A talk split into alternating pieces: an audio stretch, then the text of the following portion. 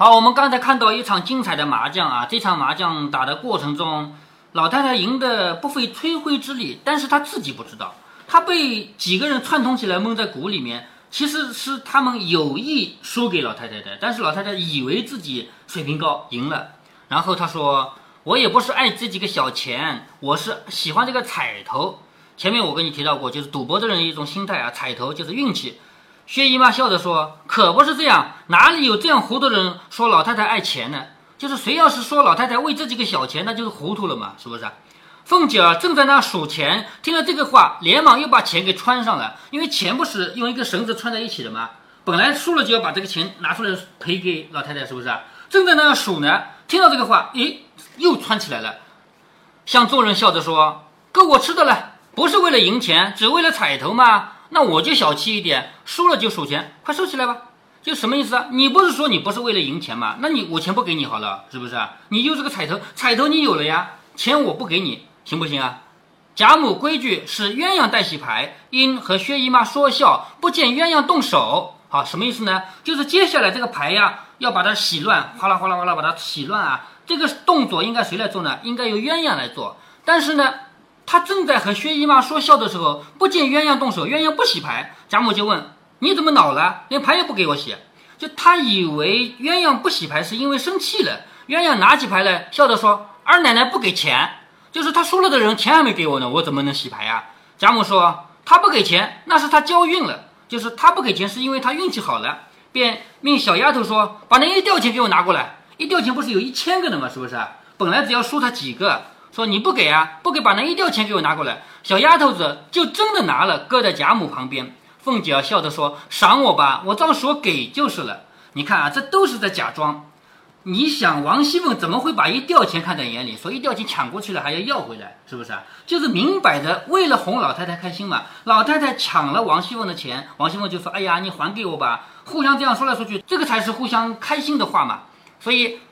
这些都是装出来哄老太太高兴的，说赏我吧，我照说给就是了。薛姨妈笑着说：“果然是凤丫头小气，不过是玩罢了。”凤姐听说，便站起来，拉着薛姨妈，回头指着贾母素日放钱的一个木匣子说：“姨妈瞧瞧，那里头不知玩了我多少去了。这一吊钱玩不了半个时辰，那里头的钱就招手叫他了。什么意思啊？你看看那个箱子里面那么多钱，都是以前赢了我的钱的。”今天这一吊钱，一会儿肯定也到那个箱子里去了，是这个意思吧？就是有意在说这个话，让老太太开心。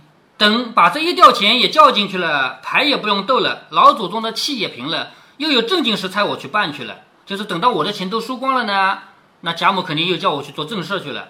话还没说完，引得贾母众人笑个不停。偏有平儿怕钱不够，又送了一吊来。你看啊，平儿知道王熙凤今天赌钱一定是要输的，因为王熙凤怎么可能会赢老太太的钱？她哪怕故意输也要输掉点嘛，是不是？所以她又送了一吊钱来。凤姐说：“不用放在我跟前，也放在老太太那边算了。什么意思？早晚要输掉的嘛，放我这儿干什么？是不是？放她那边算了，一起叫进去倒省事儿，不用做两次。”叫箱子里的钱费事儿，贾母笑着，手里的牌撒了一桌子，推着鸳鸯说：“快撕他的嘴！”就是你看这个话说的这么搞笑。平儿一言放下钱，也笑了一回，方回来。就是平儿把这个钱放下来以后，也笑了，被他逗笑了嘛，又回来。至院门前遇见贾琏，你看啊，平儿回去看到了贾琏，问他太太在哪里呢？老爷叫我请过去呢。什么意思啊？贾琏问平儿：“太太在哪里？”老爷叫我请她过去。平儿忙笑着说：“在老太太跟前呢，站了这半日还没动呢。趁早丢开手吧。老太太生了半日的气，这会子亏二奶奶凑了半日的趣儿，才略好些。好，这里什么意思啊？贾琏要去找太太，就是找王夫人，当然也有可能找的是邢夫人啊。一般情况下，要说到大太太，肯定是邢夫人。光说太太两个字，一般来说指的是王夫人。那贾琏要找王夫人，他就来问平儿说：“太太在哪里呢？”那平儿说：“在老太太那里。”幸亏王熙凤，幸亏二奶奶刚才说了那么多笑话，才让老太太开心一点。你就别要去惹这个事儿了。贾母说：“我只是过去说讨老太太试一下，十四往赖大家去不去，好预备轿子的。”好，贾琏什么意思啊？贾琏的意思就是，我又不是去。惹老太太不开心的，我是为了什么事啊？我是为了问问老太太，十四那天赖大家去还是不去？你还记得十四那天赖大家有什么事儿吗？就是那个当官那个，哎，对他们家有小孩当官了，要请客吃饭，是吧？所以我是去问问老太太，十四那天去不去？要去的话，我要预备轿子。说又请了太太，凑了趣儿，岂不好？那也就是什么意思呢？平儿跟贾琏说：“你别去，现在老太太正在生气，你去了是触眉头的。”但是贾琏的意思就是有什么啊？这跟我没关系，我是去问正事儿的嘛。平儿笑着说：“依我说，你竟不去吧？何家子连太太宝玉都有了不是，这回子你又填线去了，什么意思啊？这一家子所有人都挨骂了，你去了能不挨骂吗？是不是？你不要去了。”贾琏说：“已经完了，难道还找补不成？什么意思啊？这个事情已经过去了，难道还要骂我吗？况且又与我无干，这跟我没关系啊，是不是？二则老爷亲自吩咐我请太太的，这回子我打发了人去，倘或知道了。”正没好气呢，指着这个拿我出气吧。说着就走。平儿见他说的在理，也便跟了过来。好，平儿本来是给王熙凤送钱，送完了钱回来的，结果看到贾琏非要去见太太，于是平儿也要跟过来了。这一回呢，贾琏就真的要倒霉了。贾琏这个人脑子是比较简单的，他想。老太太生气就生气吧，跟我又有什么关系啊？我是去问正事的，我是去问那天老太太你去不去？去我就准备轿子，这么简单的事情，你没必要生我的气嘛。他是以事论事的，但是我们人呐，不可能做到以事论事，有的时候情绪来了，所有人都骂的。我今天不开心的时候，你什么事都别来烦我，你找我我就骂你，有这种情况是不是？所以这种情况是贾琏预料不到的，而平儿是能预料到的。贾琏到了堂屋里，便把脚步放轻了，往里间探头。只见邢夫人站在那里，凤姐儿眼尖，先瞧见了，使眼色不让他进来。好，王熙凤看到贾琏在那探头，赶紧使眼色叫他不要进来，又使眼色与邢夫人，就是王夫人，王熙凤就知道他来了肯定要倒霉的，赶紧使眼色，然后又使眼色给邢夫人。王熙凤使眼色给邢夫人呢，就是想要告诉邢夫人说，你赶紧去。跟他说一声，叫他别进来。可是邢夫人不方便啊，这个时候不能走呀，只得倒了一碗茶来，放在贾母跟前。就是他又不好直接走，怎么办呢？就去倒一碗茶吧。贾母一回身，贾琏不防，便没躲灵里。好，贾母一转身过来就看到贾琏了，贾琏没躲得了。贾母便问：“外头是谁啊？”倒像个小子一伸头，小子就是男孩啊，就是丫头是女孩，倒像个小子一伸头。凤姐连忙起身说：“我也恍惚看见了个人影儿，让我瞧瞧去。”王熙凤假装刚看见，其实不早看见了吗？是不是啊？她说：“我也好像看见一个人影儿，让我瞧瞧去。”一面说，一面起身出来。贾琏忙进去陪笑着说：“打听老太太十四可出门，好预备轿子。”你看他把这个话说出来了。我是来打听打听你十四那天你出不出门？要出门的话，我预备轿子。你看贾母说什么啊？贾母说：“既这么样，怎么不进来？”又做鬼做神的，好，他不回答我去还是不去，我只反问你一句，你有话你就进来说嘛，你在门口鬼鬼祟祟干什么？是不是？贾琏陪笑着说：“见老太太玩牌，不敢惊动，不过叫媳妇儿出来问问，什么意思啊？我是想来问问你十四出不出门的，可是你在打牌嘛，我不敢惊动你，于是叫我自己的老婆出来问问。”贾母说：“到忙这一时，等他家去，你多少问不得。你看这个话啊。”老太太这个人一步一步扣紧了。刚才说你有问题，你干嘛不进来问？你站在门口鬼鬼祟祟干什么？那贾琏说：“我不敢直接打扰你，我是想把我的老婆叫出来问一声。那顺着这个话，我就又要问你了。你要问你的老婆，你回去问好了。你到这儿来问什么？是不是？晚上你老婆不就回去了吗？对不对？你有多少事情问不得？哪一招让你这么小心来着？”又不知是来做什么耳报神的，也不知是来做什么探子的，鬼鬼祟祟，倒吓了我一跳。什么叫耳报神？什么叫探子呢？耳报神就是偷偷摸摸的传话的，就是在人家耳边上说话的那种人。探子就是偷偷摸摸看人家的底细的。说你跑来在这个地方鬼鬼祟祟的伸一伸头，你是做耳报神还是做探子的？什么好下流种子？你媳妇儿和我玩牌呢，还有半日的空，你回去再和那个赵二家的商量着治你的媳媳妇儿吧。这话你听懂了吗？就说你的媳妇儿就是王王熙凤啊，你家的王熙凤在这儿给我打牌，还有好一会儿才结束呢。你现在回去跟那个鲍二家的商量商量，怎么支持你老婆吧？还记得这个事儿吗？嗯。啊，但是实际上鲍二家的不是死掉了吗？对。对不对？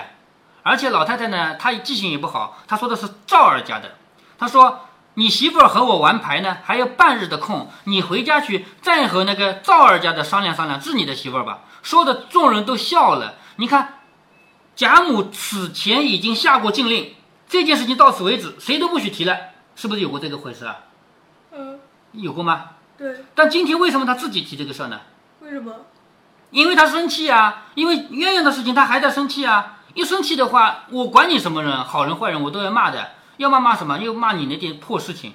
你不是老婆在这里过生日喝酒，你就回去跟鲍尔家的偷情去了吗？那今天老婆在这儿陪我打牌呢，你回去偷情去啊？知道这个意思了吗？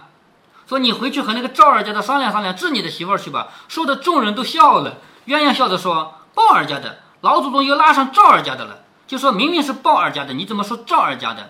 贾母也笑着说：“可是我哪里记得什么鲍的贝的？就是鲍二家的和鲍鲍二家的鲍和这个鲍不是同音字吗？”他说：“我哪里记得什么鲍的贝的？提起这些事儿来，不由得我不生气。我进了这门做重孙媳妇儿起，到如今我也有了重孙媳妇儿了，连头带尾五十四年，凭着大惊大险、千奇百怪的事儿，也经历了一些，从没经过这些事，还不离了我这里呢。好，我哪知道你什么什么抱的背的是吧？抱的背的，说提起这种事情我就生气。为什么我生气啊？我嫁到贾家来，那个时候我是重孙媳妇儿，现在我自己都有了重孙媳妇儿了，经过这么多年，五十四年了。那么多事情我见过了，我没见过像你们这么乱七八糟的。说说的就是贾琏，还有贾赦。贾赦嘛，到这么大年纪了，还要娶我身边的丫头。贾琏嘛，你老婆喝一会儿酒就回去偷情了，这种事情是不是啊？说我几十年都没碰到过，今今天我都碰到了。贾琏一声不敢说，忙退了出来。平儿站在窗外，悄悄地笑着说：“说了你又不听，到底碰在网里了。我叫你别去的，是不是啊？你非要去。”正说着，只见邢夫人也出来。贾琏说：“都是老爷闹的，如今都搬在我和太太身上，什么意思啊？都是我那个老爸非要娶老婆，弄得老太太不开心。现在我倒霉了。”邢夫人说：“我把你这个没孝心、雷打的下流种子，人家还替老子死呢，白说了几句你就抱怨了，什么意思啊？别人家的孝子还替老爸去死呢，你不就替老爸挨顿骂吗？是不是？